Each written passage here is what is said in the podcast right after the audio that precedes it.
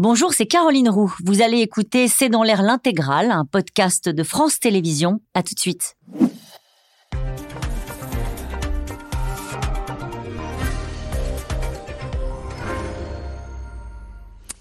Bonsoir à toutes et à tous, bienvenue dans C'est dans l'air. C'est une ascension et c'est l'ascension de l'héritier que euh, surveille de très près toute la classe politique. Jordan Bardella, 27 ans, qui conduira la liste Rassemblement national aux européennes, gagne peu à peu en autorité, en autonomie, avec une Marine Le Pen qui se fait très discrète depuis la dernière présidentielle. Depuis hier soir, il sait qu'il devra compter avec une autre Le Pen sur sa route, la nièce Marion, qui revient en politique pour conduire la campagne sous les couleurs du parti d'Éric Zemmour. Sondage après sondage, la normalisation du Rassemblement national s'installe avec des Français qui mettent Marine Le Pen au deuxième rang des personnalités préférées derrière Édouard Philippe et qui considèrent à 44% qu'elle peut apporter des solutions utiles au pays, selon un sondage publié en début de semaine dans Libération pour Via Voice. Mais il reste des sujets sur lequel elle est hors des radars pour les Français, à commencer par celui essentiel de l'écologie où elle peine encore à convaincre. Bardella s'installe, Marion Maréchal revient. C'est le titre de cette émission. Avec nous pour en parler ce soir, Jérôme Jaffray. Vous êtes politologue, chercheur associé au CEVIPOF. Avec nous ce soir, euh, Louis Ossalter. Vous êtes journaliste politique à Marianne. Je rappelle votre livre, Mario Maréchal, Le fantasme de la droite aux éditions du Rocher. Alix Boyaguet est avec nous. Vous êtes éditorialiste politique à France Télévisions. Enfin, Bernard Sananès, vous êtes politologue, président de l'Institut de sondage ELAB. Dans votre tout dernier baromètre, d'ailleurs, Marine Le Pen et Jordan Bardella sont à leur plus haut niveau. Marine Le Pen a 34% de bonnes opinions et Jordan Bardella à 27%. Nous allons y revenir dans le détail avec vous ce soir. Bonsoir à tous les quatre. Bonsoir. Merci de participer à ce C'est dans l'air en direct. Nous allons beaucoup parler de Marine Le Pen, de Jordan Bardella, mais je voudrais quand même parler du énième retour. Peut-être, je me tourne vers, vous, Louis Salter, parce que vous avez écrit un, un livre sur Marion Maréchal Le Pen. Elle a annoncé hier soir quelle serait euh, donc tête de liste aux européennes sous les couleurs de euh, Reconquête, le parti d'Éric Zemmour? C'était prévu? C'est une surprise? Euh, En fait, je, me permets juste une petite nuance. Elle ne l'a pas, même pas annoncé elle-même. C'est-à-dire qu'Éric Zemmour, juste avant que Marion Maréchal aille à la télévision pour annoncer sa candidature, Éric Zemmour a tenu à l'annoncer lui-même sur Twitter et dans, un, et dans le Figaro. donc il y a eu cette espèce de concurrence entre les deux sur qui allait C'est une mauvaise la manière? candidature. Ça montre que, en fait, ça fait plusieurs mois qu'il y a des tensions au sein de Reconquête sur l'identité de la tête de liste. Et euh, le dilemme était uniquement entre Éric Zemmour et Marion Maréchal, c'est-à-dire que soit Éric Zemmour choisissait d'y aller lui-même et de porter les couleurs de son propre parti, soit Marion Maréchal, qui le voulait, c'est-à-dire qu'elle était très poussée par son clan, par ses proches, qui agissaient au sein de Reconquête pour faire du lobbying pour sa candidature, euh, soit c'était Marion Maréchal qui allait euh, prendre cette tête de liste. Mm. Ça a été tranché, ils partent en campagne assez tôt, et on constate que c'est euh, seulement quelques jours après que Jordan Bardella ait officialisé une candidature qui n'est pas du tout une surprise, mais on remarquera que lui, c'est lui et lui seul qui l'a annoncé. C'est pas Marine Le Pen qui a donné une interview pour expliquer qu'il serait tête de liste européenne. Alors elle dit, Marion Maréchal, euh, je le fais pour mes filles pour le pays, la perspective qu'elle puisse grandir dans un pays où le sujet du voile et de l'abaya devient quotidien, un pays rythmé par les destructions et les émeutes. Euh, c'est vrai qu'on se dit, on a eu l'impression à un moment donné qu'elle prenait du champ euh, avec euh, la politique. Il y a eu cette, association avec Éric Zemmour pendant la présidentielle. pour le coup, elle montre sa volonté de peser de nouveau? Oui, c'est un peu un deuxième retour en, en deux ans, même pas, puisqu'on se souvient de cette campagne présidentielle où Marion Maréchal choisit de rompre définitivement avec son retrait de la vie politique en participant à un meeting d'Éric Zemmour. Sauf qu'il y avait euh, un, gros problème de, timing. Éric Zemmour commençait déjà à, chuter dans les sondages après ses déclarations sur l'Ukraine et la Russie. C'était après le déclenchement euh, de la guerre lancée par Vladimir Poutine. Et puis, il y a des choses qui jouent un détail, mais vous voyez, quand Marion Maréchal a participé à ce meeting à Toulon pour officialiser son soutien à Eric Zemmour, il se trouve que Zemmour avait épuisé son temps de parole sur les chaînes de télévision et que ce meeting n'a pas été retransmis. Alors, vous voyez, c'est des choses qui, dans une campagne présidentielle, se jouent à pas grand-chose, mais qui font parfois la différence entre le professionnalisme et l'amateurisme. Donc, ce retour, compte tenu du score ensuite d'Eric Zemmour à la présidentielle, n'a pas été une réussite, c'est le moins qu'on puisse dire. Ça ne l'a pas spécialement aidé. Là, elle retente sa chance, j'allais dire, sauf que maintenant, c'est elle la tête d'affiche. En tout cas, c'est elle la tête de liste. Jérôme Jaffray. Alors, c'est quand même un risque pour Éric Zemmour. Ah bon, pourquoi? Eh ben, il, laisse, il laisse passer une campagne nationale et ça n'est pas rien une campagne nationale. Ce sera la seule d'ici 2027, accessoirement. Il la laisse passer. Il a fait 7,7 à la présidentielle. Mhm. Il faut 5% pour avoir des élus au Parlement européen aux prochaines élections européennes. Elle se joue à la proportionnelle. 5%, c'est la barre minimale. Donc, en dessous de 5%, c'est le désastre pour Reconquête pour Marion Maréchal Le Pen, mais pour Éric Zemmour aussi, puisqu'à ce moment-là, son parti n'arrive même pas à avoir des élus dans un scrutin à la proportionnelle. Et si, inversement, Marion Maréchal fait mieux que 7,7%, la pression pour qu'elle soit la candidate à la présidentielle de 2027 sera extrêmement grande. Un dernier mot pour compléter ce que euh, l'éminent spécialiste de Marion Maréchal vient de nous dire. Euh, Éric Zemmour prend un risque, mais euh, d'un autre côté, il a, été journaliste très longtemps, essayiste, comme vous le savez, comme nos téléspectateurs le savent, et il a qualifié les européennes de présidentielles du pauvre. Ah ça n'encourage pas pour lui à y aller. Lui considère qu'il n'est que c'est la seconde division qui est en train de mener les listes. Euh, alors on va en discuter pour Jordan Bardella. Bien sûr. L'expression seconde division peut encore s'appliquer à lui. Mais seconde division, alors que lui, il est en première division, donc ça n'est plus son combat. Et il dit, euh, le président de Reconquête, il dit, nous allons faire des européennes du 9 juin prochain un référendum sur l'immigration. Oui, ça c'est vraiment la stratégie. Elle, est un petit peu sur deux pieds. C'est un référendum sur l'immigration et puis euh, l'union des droites. Ça, euh, Reconquête poursuit un petit peu ce, euh, ce mouvement-là. Ce qui est intéressant pour Marion Maréchal, c'est que c'est aussi elle va avoir un rôle clé. C'est la dernière cartouche, hein. euh, parce que c'est vrai que euh, elle doit remettre, à travers sa candidature, remettre aussi tout un parti sur les rails. Reconquête a totalement disparu des radars depuis ses 7% à la présidentielle. Euh, Éric Zemmour a, je crois, fait sa rentrée, je ne sais pas, hier ou avant-hier. Enfin, il l'a fait ce week-end, je crois. Voilà, ce week-end. Bon, il y a cette annonce, mais mis à part ça, qui peut dire ce qu'il a fait depuis un an, euh, où il en est de son, ce qu'il, sa grande interview dans le Figaro il est toujours sur les mêmes, euh, les mêmes thématiques, il n'y a pas eu d'enrichissement. Donc, eh, eh, si elle réussit, bon, eh bien, euh, c'est vrai qu'elle aura peut-être une carte à jouer et ça peut lui donner des idées. Si elle se plante, elle se plante personnellement, elle, elle plante Éric Zemmour, elle plante le parti. Euh, donc c'est un sacré pari. Vous pensez que son arrière-pensée, c'est de faire une OPA sur le parti d'Éric Zemmour? Moi, je pense qu'elle n'en est pas encore là. Euh, je pense que euh, elle, elle, euh, je, pense qu'elle aura déjà à cœur de réussir à faire cette campagne. Il faut, faut, rappeler que sa dernière campagne, vraie campagne, c'était les régionales, c'était c'était il y a huit ans. Mm. donc faire une campagne sur son nom, si elle n'arrive pas à faire élire des députés européens, là il y a danger. Pardon, je me tourne encore vers vous, le Salter, le fantasme de la droite. il y a l'idée dans le titre du livre que vous lui avez consacré qu'elle était surévaluée à un moment donné. Euh, Marion Maréchal, et que cette fois-ci, si elle y va, alors il y a des gens qui nous regardent et qui se disent ces journalistes sont fous, euh, les européennes, c'est au mois de juin, sauf que ça se passe en ce moment et que, et que ce qui joue est éminemment politique. Mais est-ce que est-ce qu'il y a cette euh, ce, comment dire ce défi pour elle, c'est-à-dire de montrer qu'on l'a pas surévalué, que ça n'est pas que le fantasme de la droite. Oui, c'était exactement le sens du titre. Alors je précise que j'ai publié ce livre en 2020, donc c'était une avant même que Rick Zemmour se lance euh, en politique et où Marion Maréchal s'était déjà retirée de la vie politique et en fait euh, nourrissait, d'ailleurs plus ou moins de son plein gré, nourrissait le fantasme du retour. Vous savez, comme les, gens qui se retirent de la scène politique, euh, Marion Maréchal en étant partie assez brutalement après la, défaite de sa tante à la présidentielle de 2017.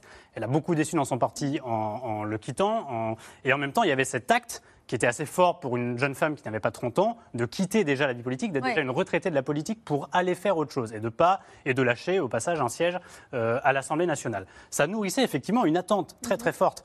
Euh, et on a vu à l'occasion de son retour euh, en soutien d'Éric Zemmour pendant la présidentielle que effectivement ça n'a pas apporté grand-chose à Éric Zemmour, en tout cas dans le moment où elle l'a fait qu'elle le soutienne publiquement euh, à quelques semaines du premier tour de, l'élection présidentielle. Donc il y a effectivement cette, sorte de dimension presque de revanche, je dirais, ou en tout cas de, volonté de dire qu'elle peut être un atout électoral en le faisant cette fois sur son nom puisqu'elle sera... Juste à votre avis, est-ce que ça agace profondément sa tante si on parle des affaires de famille des Le Pen? Les relations sont compliquées et depuis longtemps, Oui. Euh, notamment depuis que Marion Maréchal a, a quitté le parti. Contrairement à ce qu'on croit, quand Marion Maréchal a quitté le Rassemblement national, Marine Le Pen n'a pas dit ouf, bon débarras. Elle a- Mm. Parce que ça, frappe, ça a mis un grand coup au moral de ses militants.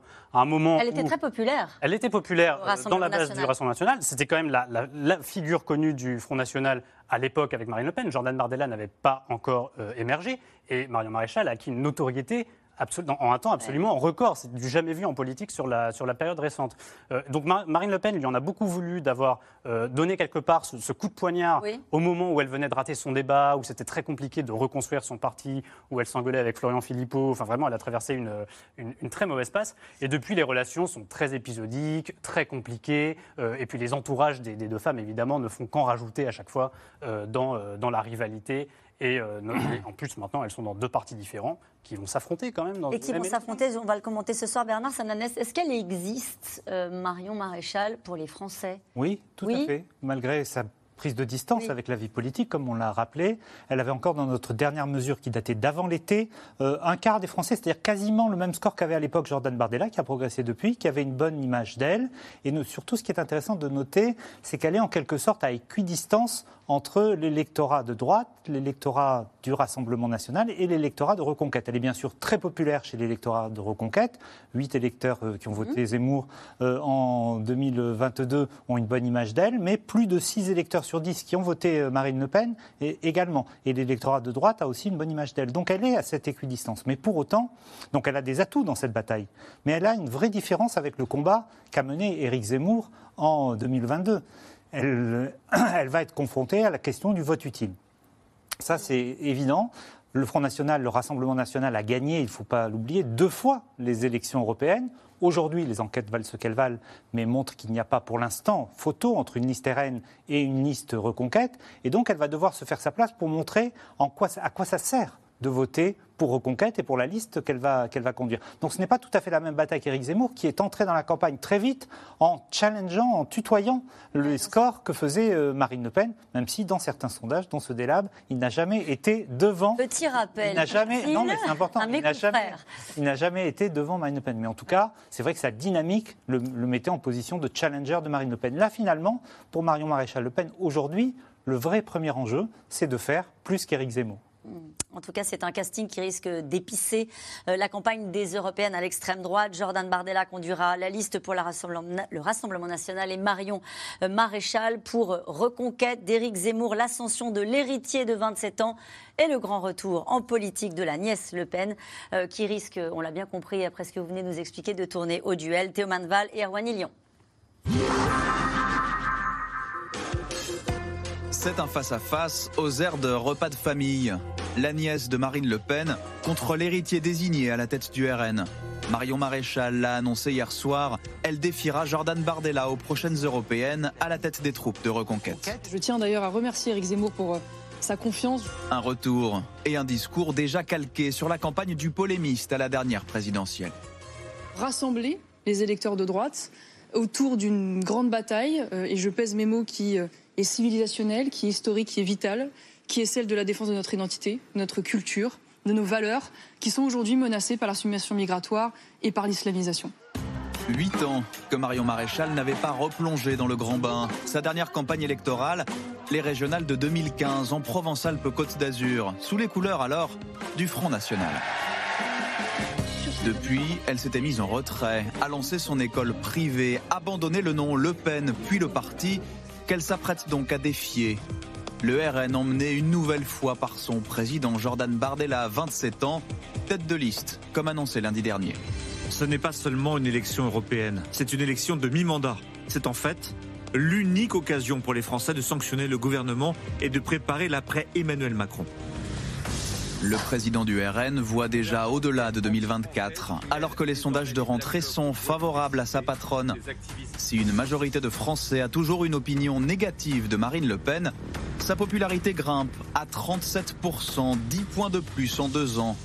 42% des sondés lui trouvent l'étoffe d'une présidente en hausse de 14 points, quand 35% la jugent compétente pour sortir la France des crises, 8 points de plus qu'en 2021.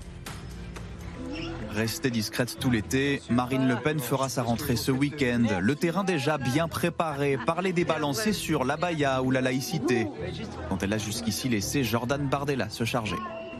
Plus 150% d'atteinte à la laïcité dans nos établissements scolaires en un an. Jamais le gouvernement n'aura pris à bras le corps les vrais problèmes de l'école. La montée de l'islamisme et de la violence n'a pas été endiguée. Pour Éric Zemmour et son parti, le jeu s'annonce donc serré pour les européennes après des législatives manquées. Ce matin, le chef de file de Reconquête a joué la proximité avec le RN façon Bardella. Il a des idées que je ne peux pas réprouver puisque ce sont souvent les miennes. Avant de tenter de s'en démarquer. Nous sommes évidemment contre l'immigration, évidemment contre l'islamisation du pays et de toute l'Europe. Nous sommes évidemment contre les woke, nous sommes à la pointe du combat contre les woke, et nous sommes, sur le plan économique, les plus, euh, euh, je dirais, favorables à l'économie de marché, à la lutte contre la cistana. On n'est pas socialiste comme mhm. le Parlement Rassemblement National. Cette fois-ci, en tout cas, Éric Zemmour ne mènera pas la bataille. Il fera campagne pour Marion Maréchal tout en se préparant, dit-il, pour 2027. Alors qu'avant-hier, ses ennuis judiciaires ont refait surface. La Cour de cassation a annulé sa relaxe pour contestation de crimes contre l'humanité après ses propos sur Pétain qui aurait sauvé des juifs français. Euh, je pense donc que tout ça est une manœuvre politique pour qu'on puisse dire à la télévision euh, Zemmour a de nouveau un procès. Alors que j'ai gagné les deux procès, je veux dire aux Français. À neuf mois du scrutin, la liste reconquête menée par Marion Maréchal est aujourd'hui testée à moins de 7% dans les sondages. Celle du RN de Jordan Bardella arriverait en tête avec 25%. Juste pour faire suite à ce qui vient d'être dit dans ce reportage, si on prend euh, euh, l'ordre d'arrivée sur les tout premiers sondages pour les européennes euh, C'est l'ordre de départ. D'accord. Oui, très bien, qui est souvent, Jérôme a raison de le rappeler, très souvent, juste. Surtout après un an, plus de six mois des Mais surtout pour le Rassemblement national, c'est vrai que pour les européennes, les sondages, il faut le dire, ont souvent surestimé le score final du Rassemblement national mm. parce que le RN a un enjeu de mobilisation, notamment d'un électorat populaire, qui est assez à distance de ce scrutin. Mais pour l'instant, les enquêtes publiées, et là, nos confrères, donnent un léger, un léger avantage au Rassemblement national devant la liste Renaissance. Euh, cette question de David en Haute-Savoie, quelles sont les différences d'idées entre Marion Maréchal et Jordan Bardella? Est-ce qu'il y a un vrai clivage entre ces deux extrêmes droites? Si vous voulez, euh, Reconquête, Zemmour et Marion Maréchal, qui est intervenue sur TF1 hier, elle y allait euh, fort. Hein, dans son sur quoi elle y allait fort Elle y allait fort sur le discours de la France menacée quasiment de disparition, l'islamisation envahit le pays, euh, le grand remplacement est en marche. Euh, voilà, c'est ces thèmes. Et alors que le Rassemblement national dénonce l'immigration de masse, euh, dénonce l'absence d'autorité dans le pays, mais n'emploie pas ce vocabulaire-là. Mhm. ne l'emploie plus, en tout cas. C'est un vocabulaire que Marine Le Pen et Jordan Bardella ne sont pas exactement à ce niveau-là. Ce qui fait une situation un peu curieuse, c'est-à-dire qu'Éric Zemmour et Marion Maréchal se situent en réalité sur l'échiquier politique à l'extrême extrême droite par rapport au Rassemblement national, alors qu'Éric Zemmour réclame l'union des droites, euh, et, par ailleurs déclare que son but c'est de prendre la place de LR, des Républicains, et de profiter des Européennes pour tuer les Républicains. Euh, donc vous voyez, on est dans une situation où il y a une différence entre l'idéologie et la stratégie. Euh, l'idéologie extrémisée ne pousse pas une stratégie de rassemblement. Euh, le Rassemblement national, lui, euh, s'interroge en revanche, hein, je dirais pour Jordan Bardella et Marine Le Pen, est-ce qu'on continue sur une ligne qui est la ligne, au fond, rassemblement populaire contre les élites qui ont complètement échoué à gérer le pays et on leur fait payer aux élections, ou bien euh, une stratégie consistant à dire, là aussi, l'union des droites? Dans le, Figaro citait un propos de Jordan Bardella, euh, pas public, mais il le citait entre guillemets, ce qui était audacieux. Jordan Bardella disant il faut recréer l'UMP. L'UMP, c'est l'ancêtre des républicains, c'est l'union de la droite sous Sarkozy. Et vous aurez remarqué que Sarkozy récemment a tenu des propos assez aimables pour les amis d'Éric Zemmour. En disant qu'il faut rassembler on la est dans un jeu de recomposition qui intègre les républicains dans notre raisonnement. Alors parlons de Jordan Bardella. Déjà, je me tourne vers vous. Est-ce qu'il est, euh, juste de parler d'ascension, euh, en tout cas en termes d'opinion? On a l'impression, depuis cette rentrée, euh, qu'on ne voit que lui. Il y a des confidences qui sont savamment distillées de la part de l'entourage du président président de la République, sur tout le bien qu'aurait pensé le président lors de cette rencontre, sur euh, les capacités de Jordan Bardella, sur le fait qu'il est bien préparé, cette rencontre avec le président de la République. Euh, est-ce qu'il y a une ascension? Est-ce qu'il est en train de s'installer euh, dans le paysage politique? Oui, en tout cas, dans les enquêtes d'opinion, on le voit, mais ce serait faux surtout de penser qu'il s'installe contre ou en creux de l'image de Marine Le Pen. Ce qui est frappant quand on regarde les enquêtes, c'est qu'il progresse dans l'opinion, mais que Marine Le Pen progresse également. Et ce qui est intéressant dans le baromètre que nous publions ce soir pour, pour les échos, c'est de voir qu'il y a maintenant deux personnalités du Rassemblement national Marine Le Pen et Jordan Bardella dans les cinq personnalités préférées des, Français. C'était inconcevable il y a encore quelques années. complètement, complètement. Et donc Marine Le Pen, 34%, deuxième personnalité préférée euh, des, Français, qui a progressé encore et qui surtout qui a maintenu euh, son socle d'image après la présidentielle, ce qui est assez rare pour les candidats, quels qu'ils soient, après une présidentielle où on a été très exposé. En général, on redescend plutôt dans l'atmosphère et euh, mhm. on, abîme un peu son, son socle électoral. Ça n'a pas été le cas. Et Jordan Bardella progresse on le voit, c'est significatif. Il a aussi un avantage par rapport à Marine Le Pen. Pour l'instant, comme il est encore un peu moins identifié, il clive un peu moins que la présidente du Rassemblement national. En revanche, quand on compare, j'allais dire, territoire par territoire, catégorie socio-professionnelle par catégorie socio-professionnelle, Marine Le Pen reste devant, même si le président du RN arrive à compléter l'image de, Marine Le Pen sur, un segment qui est intéressant, parce que c'est une des grandes faiblesses du Rassemblement national, ce sont les grandes villes de province, les grandes métropoles de province, où le RN a toujours fait des scores plutôt.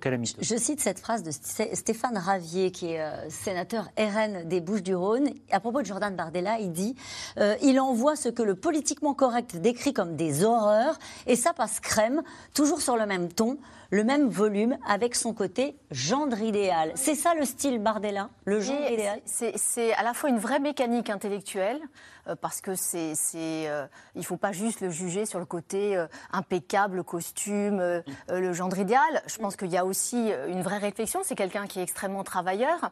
Et c'est quelqu'un, et ça c'est suffisamment rare en politique pour le souligner, dont l'ascension a été faite par Marine Le Pen, qui a préparé sa succession dans le monde politique? Il n'y en a pas. Nicolas Sarkozy n'a pas fait, François Hollande n'a pas fait, Emmanuel Macron ne fait pas. Marine Le Pen, elle s'y engage et je lui prête en tout cas elle une certaine euh, sincérité. sincérité dans cette démarche et, la preuve en est qu'elle euh, l'a aidé à toutes les étapes parce que euh, les, marches du Rassemblement national, il les a gravies quand même quatre par quatre. Hein. Que, que, ce soit, elle l'a imposé au départ dans son entourage en dépit de ses proches qui le voyaient d'un mauvais œil. Elle l'a elle, elle, elle euh, encouragé et protégé pour qu'il prenne le porte-parole là. Elle l'a encouragé pour qu'il soit aux européennes. Et souvent, euh, on se souvient ce qui s'était passé quand il a pris le parti. Euh, Louis Alliot, qui était quand même assez proche de Marine Le Pen, disait mais il n'a pas assez d'expérience, il faut mm. quelqu'un de plus matiné qui puisse parler comme ça aux gens et puis visser un peu ce parti. rien du tout. Marine Le Pen, elle a désigné Jordan Bardella. Et, et ça, ça crée c'est quand même assez unique dans la vie politique, même si on n'est pas dupe. Les tandems, c'est souvent provisoire. C'est ça la question. Ça dure jamais très longtemps. Est-ce que mm. ça durera jusqu'à 2027 euh Parce que c'est vrai que quand on parle de l'ascension de Jordan Bardella, on se dit qu'il y a un moment donné où ça peut ne plus plaire à, Marine Le Pen. Est-ce que c'est -ce c'est une spéculation? C'est une spéculation à coup sûr, mais la politique est faite de spéculation. C'est ça qui, qui, fait notre bonheur et, et qui intéresse beaucoup de nos téléspectateurs. Il faut bien comprendre que Jordan Bardella a été pour Marine Le Pen un outil anti-Marion Maréchal. C'est parce que Marion Maréchal quittait le Rassemblement national qu'elle perdait la jeune génération que représentait et la, et la claque qu'elle a reçue. Elle a donc sorti Jordan Bardella, me semble-t-il, pour précisément montrer qu'elle avait et que c'est elle qui installait et qu'il y avait l'équivalent de jeune génération. En plus, une certaine proximité familiale existe entre les deux. Euh, parce que? Parce que Jordan Bardella, de notoriété publique, vit avec, une nièce de Marine Le Pen. dans, la famille Le Pen, il faut toujours, je parle sous votre contrôle, Vous avez bien raison. il faut toujours chercher. Vous avez bien L'autre chose que je voudrais souligner en, en, accompagnement de ce que dit Bernard Sananès, et, qui s'est passé cet été, qui peut être extrêmement importante pour la suite des choses, c'est que le Rassemblement national re-rentre dans le champ républicain. Mm. C'est un changement absolument majeur. Il y a eu le propos de Nicolas Sarkozy que je citais, qui disait Marine Le Pen elle est tout à fait républicaine. Euh, il a déclaré ça à la télévision. Euh, je ne lui ferai aucun procès là-dessus, etc. Et à partir du moment où Emmanuel Macron a convié tous les chefs de parti, et, et en plus euh, l'Élysée a expliqué que Jordan Bardella était l'interlocuteur le plus sérieux et le plus travailleur de toute la bande. Et Avec que- un brin de malice, on y oui, reviendra. et qui se sont montrés, et que Jordan Bardella a eu l'habileté en plus, tout en étant très ferme, de se montrer extrêmement respectueux des institutions et du président, ce qui ne déplaît pas à Emmanuel Mac- Macron par rapport au ton de la France insoumise. Alors est-ce que ça va tenir? Je termine d'un mot jusqu'en 2027. Euh, ça me paraît naturel, si vous voulez, que ça tienne, parce que Jordan Bardella, c'est la dernière campagne présidentielle possible de Marine Le Pen. Ce serait sa quatrième défaite si elle est battue d'affilée, excusez du peu. Euh, et donc, Jordan Bardella serait légitimement le successeur. Mais est-ce qu'en politique, on sait suffisamment faire preuve de C'est patience ça la question. C'est Il ça, a la 27 question. ans. hein. A- Est-il un homme pressé? Quand vous lisez ce qu'il dit dans les déclarations qu'il a pu faire, euh, je pense à une déclaration qu'il avait faite sur Vladimir Poutine, où il avait dit qu'il y a une naïveté collective à l'égard des ambitions de Poutine, où là on s'était dit, oulala, il n'est pas du tout sur la ligne de Marine Le Pen. Quand vous lisez attentivement euh, ces dernières déclarations, Bernard Sananès, est-ce que vous voyez arriver euh, le syndrome de l'homme pressé C'est vrai que depuis quelques jours, euh, on peut avoir l'ombre d'un doute. Jusqu'à présent, il avait pris soin de ne jamais finalement se démarquer. Il n'était pas dans LCL et moi c'est moi. Il n'a pas joué ce registre-là, même s'il a pris des positions, vous l'avez dit, sur la question internationale diplomatique, qui n'étaient pas totalement alignées, c'est moins qu'on puisse dire, avec, euh, avec la candidate du, du Rassemblement national. Mais c'est vrai que dans l'interview du Figaro, c'est un petit peu différent. Je vais vous prendre deux citations qui sont, à mon avis, intéressantes et qui peuvent sans faire de spéculation, mais quand même euh, mettre un peu, comme on dit, la puce à l'oreille. Une répartition des rôles s'est installée. Ce duo est complémentaire. Un duo, dans un duo, on est quasiment au même niveau. Deuxième phrase, faire en sorte que le RN remporte ces élections européennes. C'est la dernière marche qui nous sépare du pouvoir. Il ne dit pas c'est la dernière marche pour faire, avant de faire élire Marine Le Pen à la présidence de la République. Et c'est vrai que cette tonalité-là, de se mettre un peu au même niveau qu'elle, est un peu surprenant et peut laisser euh, entendre. euh, Rajoute une phrase. Il Oui. dit, euh, ça c'est dans le- l'Express, il dit notre seul ennemi désormais, c'est nous-mêmes. Si nous sommes bons, nous gagnerons la prochaine présidentielle. Oui, il y a une petite pique Donc sur là, la on se de crédibilité. si- voilà, c'est ça. Vous l'avez entendu aussi. Tout à fait, une petite pique les sur la crédibilité de Marine Le Pen. Et c'est vrai que dans la stratégie de Marine Le Pen, qui a pourtant bien réussi la première étape de dédiabolisation, la deuxième étape de normalisation, on voit bien que sur la crédibilisation, elle n'a pour l'instant que partiellement réussi. Est-ce qu'il n'est pas très utile pour Marine Le Pen malgré tout? Parce que pendant des années, on a commenté ici même sur ce plateau des présidentielles où on expliquait toujours qu'elle était seule. Mm. Est-ce que le fait qu'il y ait dans son entourage quelqu'un visiblement de populaire, visiblement qui apparaît comme crédible, en tout cas aux yeux peut-être d'une partie euh, des macronistes, euh, est-ce que euh, ça peut l'aider justement à expliquer qu'elle a fait monter une génération et que désormais elle n'est plus seule euh, pour arriver éventuellement euh, au pouvoir, ce qu'on lui reprochait à l'époque Oui, et c'est important aussi en termes de, de conquête d'un électorat nouveau, parce que Jordan la parole de Jordan Bardella arrive à attirer l'attention de catégories qui euh, ne vont pas spontanément vers Marine Le Pen. Et je pense en premier lieu à euh, la bourgeoisie conservatrice, pour, pour résumer. Ouais. C'est-à-dire des gens qui sont de droite, euh, qui ont voté avant pour le RPR, pour l'UMP, qui aimaient bien Nicolas Sarkozy euh, et qui ont pu être un peu déboussolés par la recomposition initiée par Emmanuel Macron, qui ont des idées à droite, notamment sur le plan identitaire, mais qui sur le plan économique bon, sont assez libéraux, beaucoup plus que euh, les catégories populaires qui votent pour Marine Le Pen. Et en fait, la parole de Jordan Bardella porte beaucoup plus dans ces milieux-là que la parole de Marine Le Pen. Pourquoi? Un, parce qu'elle s'appelle Le Pen et qu'il y a le- le- la trace historique euh, euh, avec la, la part d'infamie quelque part que, que porte son nom aux yeux d'une grande partie de, de l'opinion publique.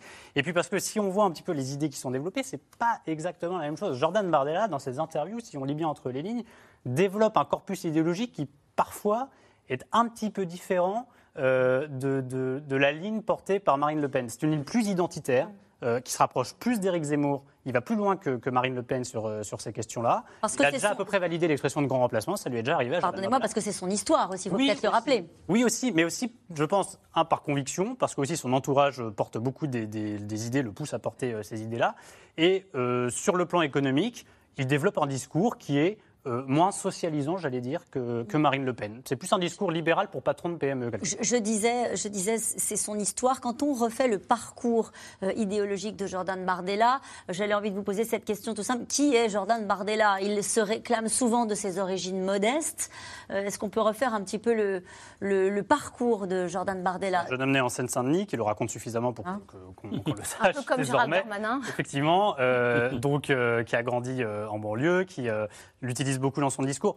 Sur le plan des idées, euh, pendant longtemps, quand on a demandé à Jordan Bardella quelles étaient ses idées, il, a répo- il répondait c'est celle de Marine Le Pen. Ce qui, Ouais. ce qui dit beaucoup de déjà la fidélité, la loyauté de quelqu'un qui s'est construit uniquement, effectivement, grâce à euh, sa patronne, euh, Marine Le Pen. Ce qui dit aussi quelque chose de sa plasticité idéologique. Je, je reprends la question du téléspectateur qui demandait quelle est la différence d'idées entre Marion Maréchal et Jordan Bardella.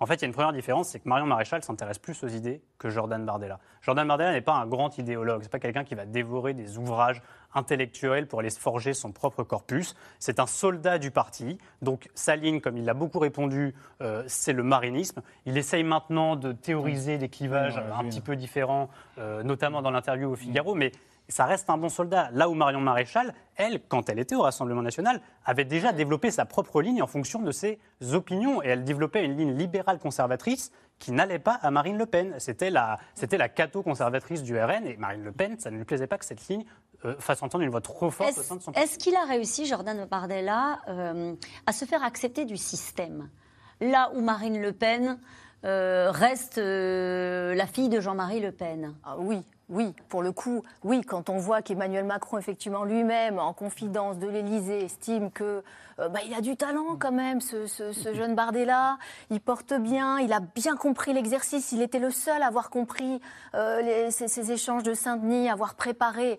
Alors oui, on n'est pas euh, des anges, on sait que c'est pas innocent, on sait que l'idée c'est aussi de se mêler la zizanie dans le couple, de se dire bah tiens, si, si on commence à dire que Bardella est formidable, peut-être que les deux vont commencer à se voilà s- s'engueuler, que ça se passera mal, et puis qu'il y aura peut-être euh, euh, une friction entre eux. Arri- C'est arrivé souvent par le passé au Rassemblement national, au Front national, hein, par le passé. Un dauphin qui, à un moment donné, prend ses aises. Et puis, et puis l'envie, l'envie aussi euh, de, la, de la- de la Macronie, c'est c'est de dire, euh, elle est vraiment nulle.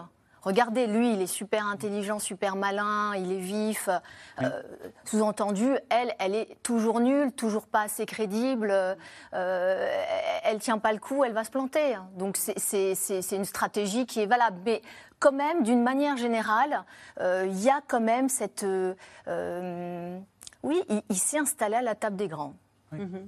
Sananet D'ailleurs, on dit tous, et je crois qu'on n'est pas dans le faux quand on le dit, c'est vrai que c'est intéressant et c'est très important de noter que finalement Emmanuel Macron a intégré par les rencontres de Saint-Denis le Rassemblement national et Jordan Bardella dans l'arc républicain, mais on dit un peu moins que l'autre vraie surprise, c'est de voir que la gauche s'est assise à la même table que le président du Rassemblement national, autour du président de la République, sans euh, protestation.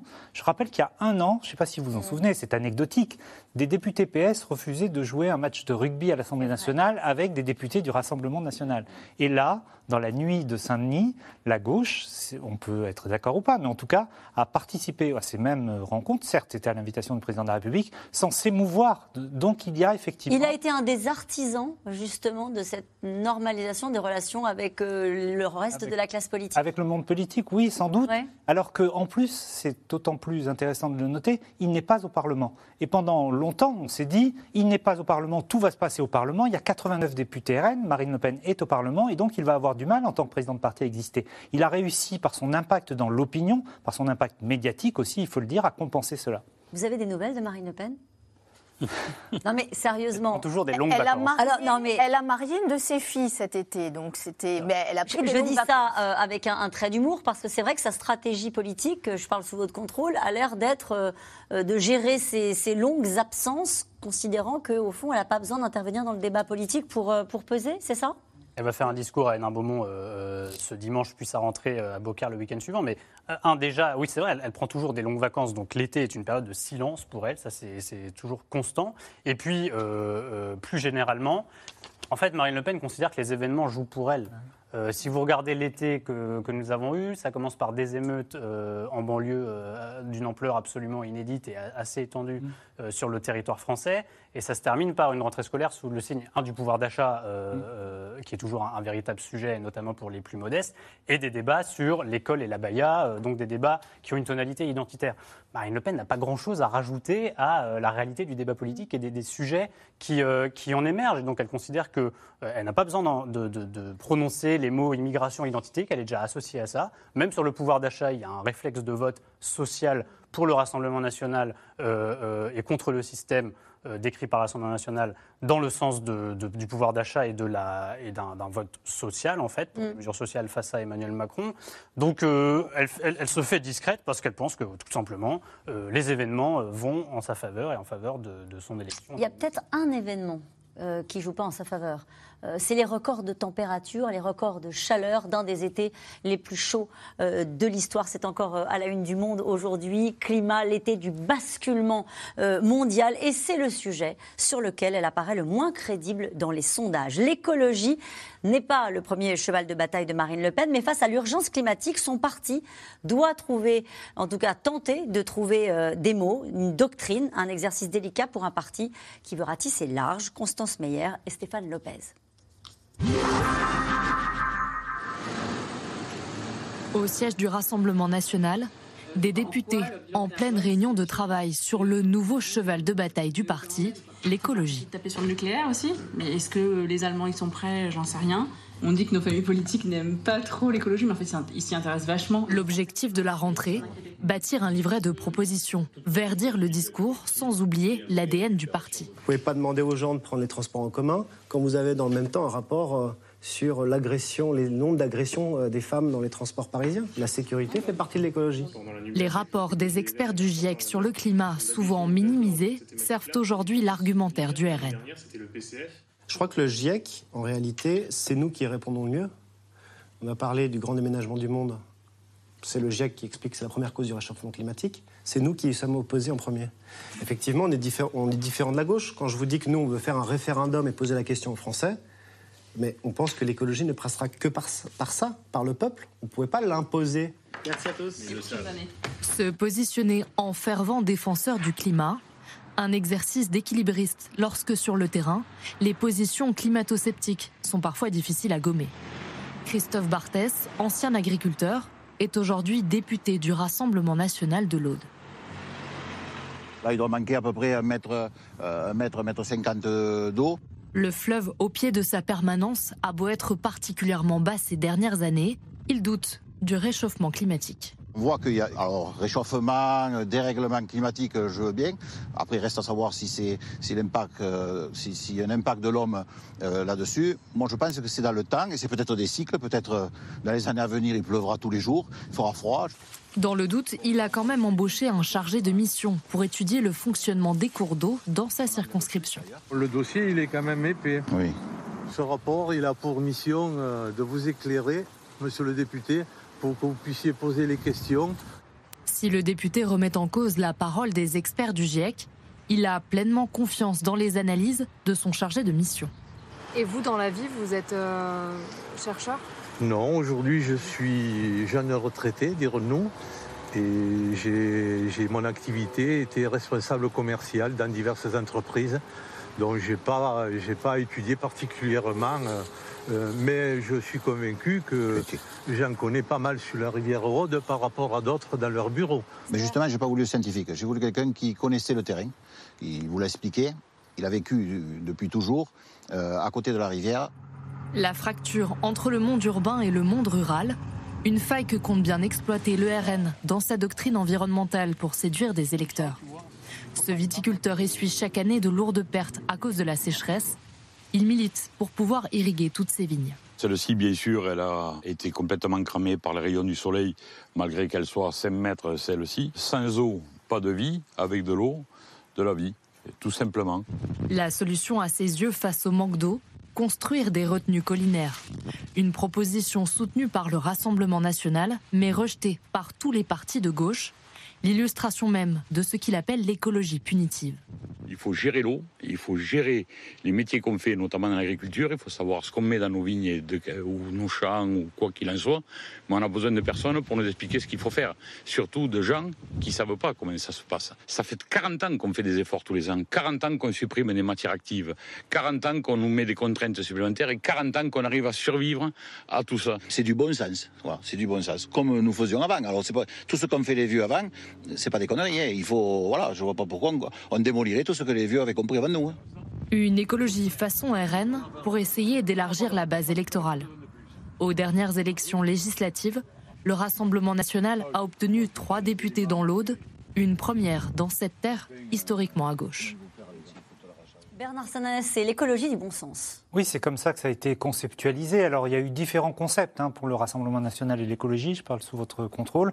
On verra si ce- celui-là se stabilise dans la manière d'aborder le sujet. Mais ce qu'il faut comprendre, c'est que pour l'instant, en tout cas au moment où nous parlons, l'électorat du Rassemblement national ne considère pas que l'écologie est une priorité. Ça ne veut pas dire qu'il considère qu'il n'y a pas de problème écologique. hein. Ce serait Ah une oui, erreur. d'accord. C'est pas une priorité. c'est pas une priorité. Je vous donne un exemple. Quand on demande est-ce que ça doit être une priorité d'action du gouvernement, il n'y a que 12% des électeurs de Marine Le Pen qui disent oui, il y a 30% des électeurs de Macron et 40% des électeurs de Jean-Luc Mélenchon. Ça ne veut pas dire que ce sont des climato-sceptiques. Les climato-sceptiques en France, ils ont beaucoup régressé. Ils sont 10 à 15% au total.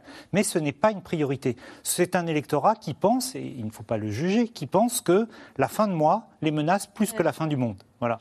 Et que financer la transition écologique, c'est important, mais que de manière urgente, il vaudrait mieux financer la ristourne sur le carburant. Et donc, c'est un enjeu de priorisation. C'est ce- cet électorat-là que cible le Rassemblement national et, Ma- et Marine Le Pen, et cible un électorat rural, un électorat dans euh, le périurbain, un électorat aussi qui est exaspéré par la question normative. Et ça, on le voit et ça remonte beaucoup. On l'a vu dans le reportage. Ouais. On le voit beaucoup dans les, On dans va les pas se laisser imposer des règles par ceux qui Voilà. sont dans les bureaux. Dans cette formulation qui avait été utilisée avant le Rassemblement national sur l'écologie punitive, il y a tout ce débat sur, j'allais dire, le dérèglement normatif Mm. voilà, de cet abus de, de- de normes, qui est euh, vraiment quelque chose que l'on ressent beaucoup depuis euh, plusieurs mois dans les enquêtes. Le fait qu'elle aille sur ces thèmes-là, euh, jusqu'à présent, elle en faisait l'économie.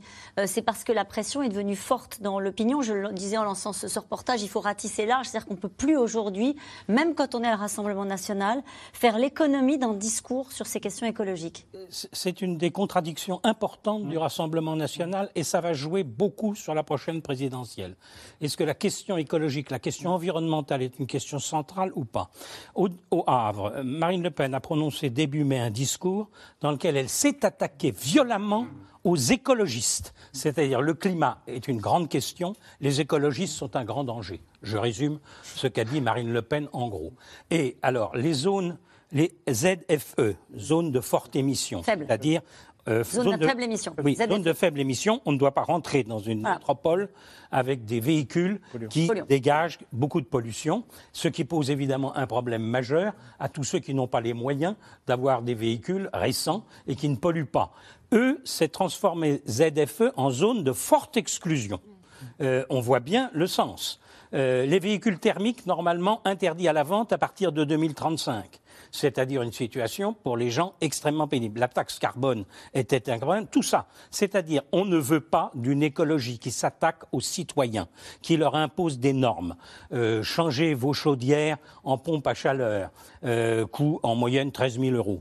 Euh, même si vous avez une aide non négligeable, 4 ou 5 000 euros. Comme Si pour les reste- véhicules électriques. si vous reste 8 000 euros, véhicules électriques, isolation des logements, vous avez des problèmes majeurs. Pour le Rassemblement national, il faut faire une écologie qui n'impose pas aux citoyens qui n'ont pas beaucoup de moyens des règles qu'ils ne peuvent pas suivre. C'est une question majeure et c'est extrêmement délicat pour euh, Emmanuel Macron, euh, Madame Borne, qui doivent sortir et qui ont beaucoup de mal à sortir leur plan. Parce que si on prend des mesures qui impactent directement la vie des gens, c'est extrêmement dur à subir. Si on explique en gros que les pavillons, c'est plus possible, que l'étalement urbain, il, il fait une situation dans laquelle on ne peut pas continuer, ce que Madame Vargon, quand elle était secrétaire d'État au logement, expliquait carrément, euh, ça, ça n'avait pas beaucoup plu comme secrétaire d'État au logement.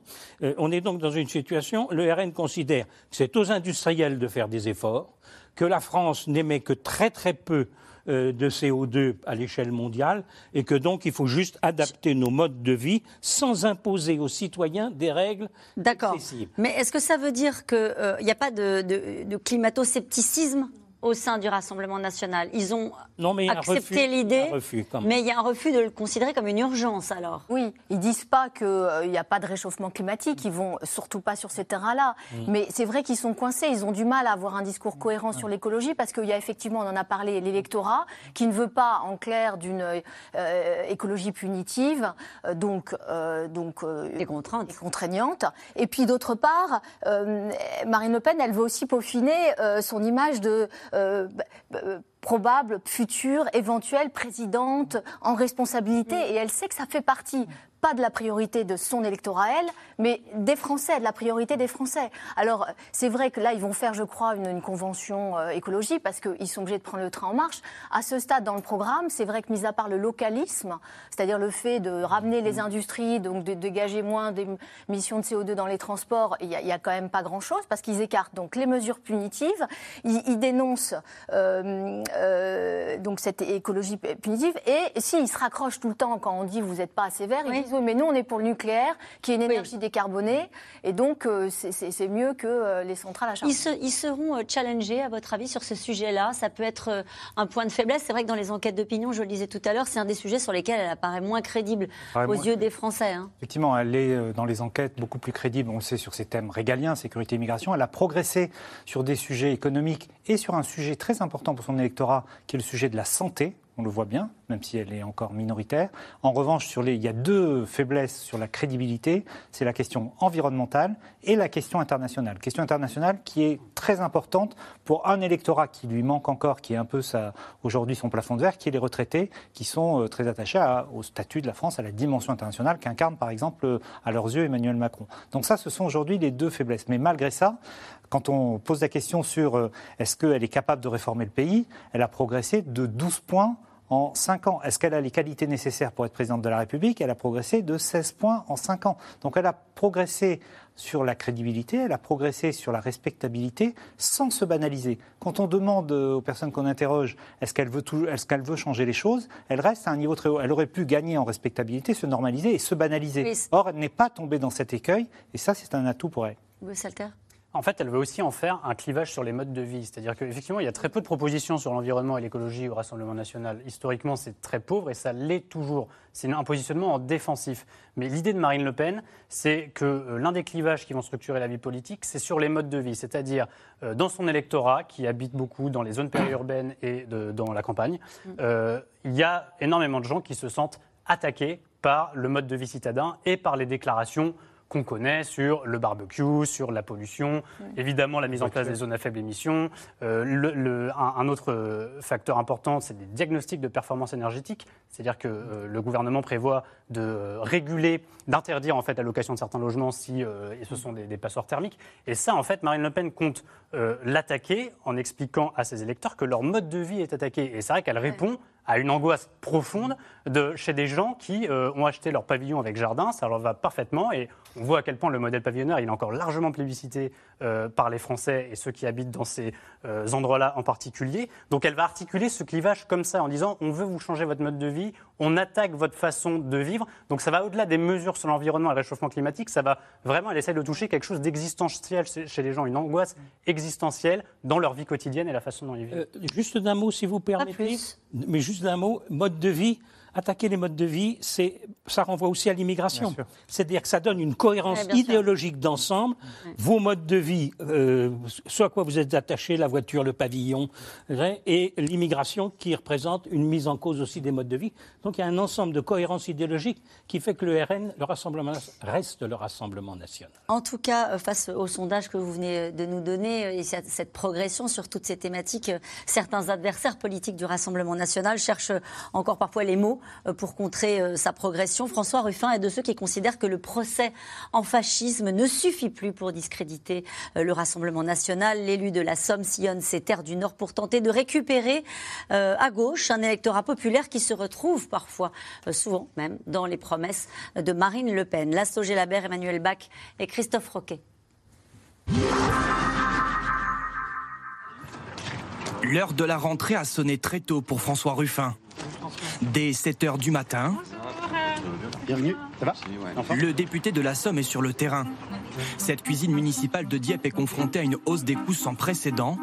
Et pourtant, le prix de la cantine, lui, va baisser. Euh, là, comment ça se fait que les coûts ils augmentent de 14% et que le prix des repas baisse Eh ben, parce que la ville fait le choix euh, de ne pas facturer cette augmentation-là et de prendre même une charge plus importante euh, sur son budget principal pour baisser les tarifs. Il y a une désinflation diepoise. Quoi. Familles. L'insoumis, en quête de solutions pour lutter contre l'inflation. Le sujet d'actualité qui concerne tous les Français. Les gens vont dire c'est pas juste des idées abstraites, c'est des choses concrètes et qui marchent. Si ça marche à Dieppe, pourquoi ça marcherait pas ailleurs?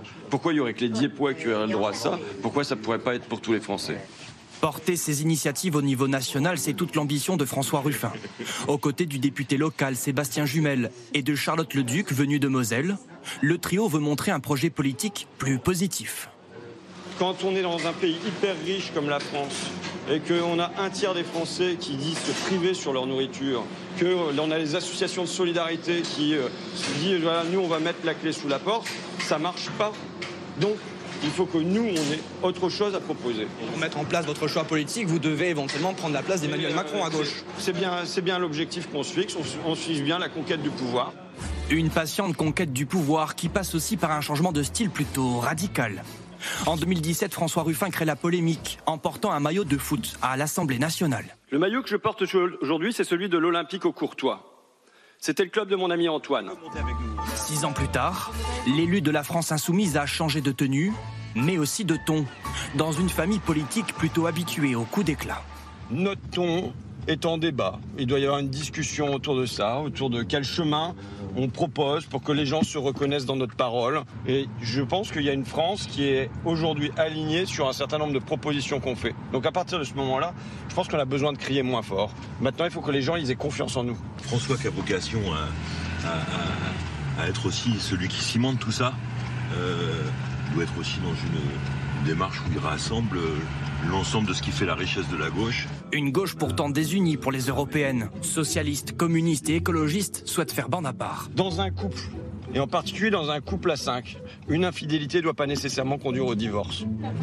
Pour François Ruffin, l'union fait donc la force, surtout face à un rassemblement national qui prend de l'ampleur dans les territoires ruraux. À Col-Sainte-Beuve, Marine Le Pen est arrivée en tête de la présidentielle, alors Madame la maire se bat. Elle vient d'ouvrir cette maison multiservice avec coiffeur, esthéticienne et café. C'est la meilleure arme contre le RN et vraiment on le voit euh, quand euh, moi je parcours une circonscription euh, en Moselle, le RN c'est plus qu'une problématique, c'est une réalité déjà et clairement le vote RN c'est le vote de l'abandon et à partir du moment où on arrête d'abandonner les gens et on s'occupe d'eux et on crée du lien social et on crée de la vie dans les villages, ben, on- c'est comme ça qu'on lutte. Lutter certes, mais encore faut-il convaincre des habitants qui ressentent de l'injustice. Il y en a, et je suis pas pour ne pas faire de social, hein, attention, qui touchent parfois en aide sociale plus de 1000 euros. On peut avoir des comparaisons entre euh, telle personne qui euh, euh, a des aides sociales, qui touche de la CAF, les petites retraites, mais regardons l'immense différence entre nous tous et les hyper hauts qui sont là-haut et qu'on voit même plus. Il n'y a pas de doute sur le fait que euh, voilà, il y a une bagarre à mener pour que la France des bourgs, les France périphériques, euh, eh bien, elles, elles se reconnaissent dans un discours de gauche. Et aujourd'hui, c'est pas le cas. C'est pas le cas massivement. Et là, il y a, y y y du grain à moudre. ouais. Le Rassemblement national l'a- compris plus tôt, ça? Bah, Pour l'instant, oui. La bataille est en cours. Et elle s'annonce longue. Selon un sondage, 26% des interrogés jugeaient les filles dangereuses pour la démocratie, contre 21% pour le RN.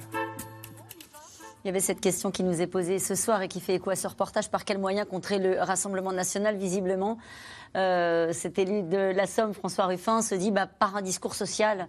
Euh, est-ce que, est-ce qu'en tout cas, c'est certainement pas en stigmatisant le RN, en disant que c'est un parti fasciste hein, Ah oui, ce oui, qu'il il dit, lui il dit que c'est, c'est- enfin, que c'est fini. On a vu que ça faisait pas, ça faisait pas ses preuves. Euh, il est conscient euh, du danger du Rassemblement national. On voit qu'il ratisse bien, euh, notamment les terres du RN. Le problème, c'est qu'il n'est pas du tout aligné avec LFI sur un certain nombre de thèmes qui pourraient faire écho aux électeurs du Rassemblement national, sur l'immigration, sur la sécurité, euh, sur la laïcité. Il n'est pas du tout au diapason, au diapason de ses petits camarades. Donc, il est obligé d'y aller mezzo voce, c'est-à-dire de pas aller trop d'ailleurs sur ces sujets qui pourraient au contraire euh, attirer les électeurs du, du Rassemblement national. Et puis, il n'est pas aussi aligné sur la méthode, on l'a vu sur le ton.